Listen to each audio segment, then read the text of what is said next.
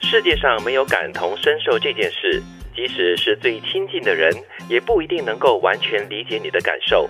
每个人的人生境遇不一样，别人不了解你，对你有误解，其实很正常。但是我们往往和对身边很亲近的人有这种不实际的要求。嗯你还不懂咩？我们在一起生活了这么多 年，你还不了解我吗？ ，OK，我们很对期待，我一个眼神哦，挑一挑眉，很浪漫的，觉得说，哎，你这样你就懂我要讲什啊、么。对对对对对，你跟我相处了这么久，你应该知道我的性格、我的脾气是这样子的吗？嗯为什么我会生这种气呢？你应该了解的吗？你不可以生我的气的呀。这下没有默契了，或者是默契还不足啊，继续培养吧。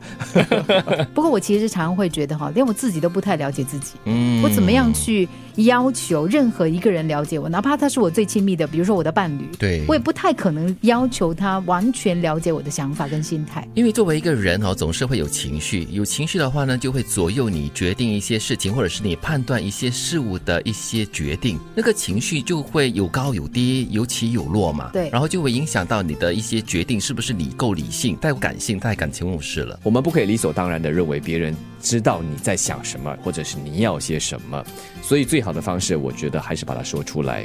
当然你要，如果你认识这个人的话，你大概要知道说，哎，他的情绪怎么样，他的底线在哪里、啊？这些基本的可以做到，我就觉得不错了。嗯，但是这第一句话他所说的就是没有感同身受这件事情，但是有时候我们就会说，呃，拿着一个就是同病相怜，你跟另外一个人是同病相怜的话，是天涯同命鸟那种感觉哈、你就会期待对方是跟你一样的有感同身受的一些东西，共鸣点可以博取他的同情或者是谅解。对，或又或者我们常常会说啊，我们要提醒自己，我们要换位思考啊。我觉得不管你怎么样换哈，你还是没有办法真正的去体会跟了解对方当时当下的那个情况。嗯，他说的这个重点也是很重要的，就是每个人的人生境遇都不一样，你的生活背景都不一样，所以你没有办法要求对方可以完完全全的了解你，嗯或者是谅解你。嗯，所以这个时候我是觉得啦，在适当的时候说出来，让对方知道，不要让对方猜。特别是如果你在乎的话，你想要怎么样子的话，或者不想要怎么样子的 话，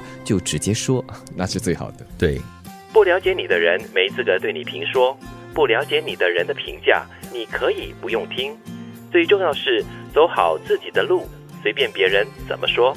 嗯，不了解表示说他可能没有去掌握一些跟你相关的这个状况的信息，嗯没有办法从你的角度尝试从你的角度来看事情，所以他可能给的评价完全是他自己的一些论调。嗯，但是很多时候我们都很在乎别人的评价哈，对所以这个时候啊，这句话我特别喜欢，不了解你的人的评价，你可以不用听，就把它当成把这些评价当成风这样子，耳边风。这样子来吹吹过就算了。对但，是但是这些不了解你的人，很多时候呢都不自觉的，就是说我有这个权利可以批评你，我有这个权利可以说你怎么样怎么样那。你说了，说我上有权利不要听啊。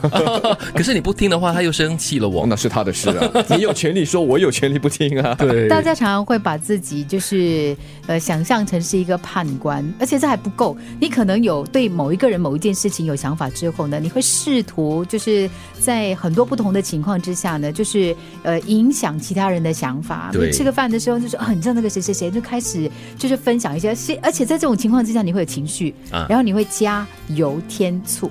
当你不了解的时候，你就给予评价。那有些人说说就算了，但有些人呢，就希望说我说了之后，啊你也要听啊，呃，也要告诉其他人。然后你听了之后，你必须要采取行动，必须要改进。那我觉得这就是有点强人所难了。碰到这样的人，你只能唱这首歌给他听。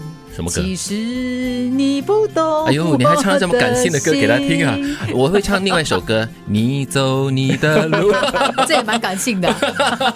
不，你说你的话，我走我的路，这样子 咯。对啊，所以走好自己的路，随便别人怎么说。对，世界上没有感同身受这件事，即使是最亲近的人，也不一定能够完全理解你的感受。每个人的人生境遇不一样，别人不了解你，对你有误解，其实很正常。不了解你的人没资格对你评说，不了解你的人的评价，你可以不用听。最重要是走好自己的路，随便别人怎么说。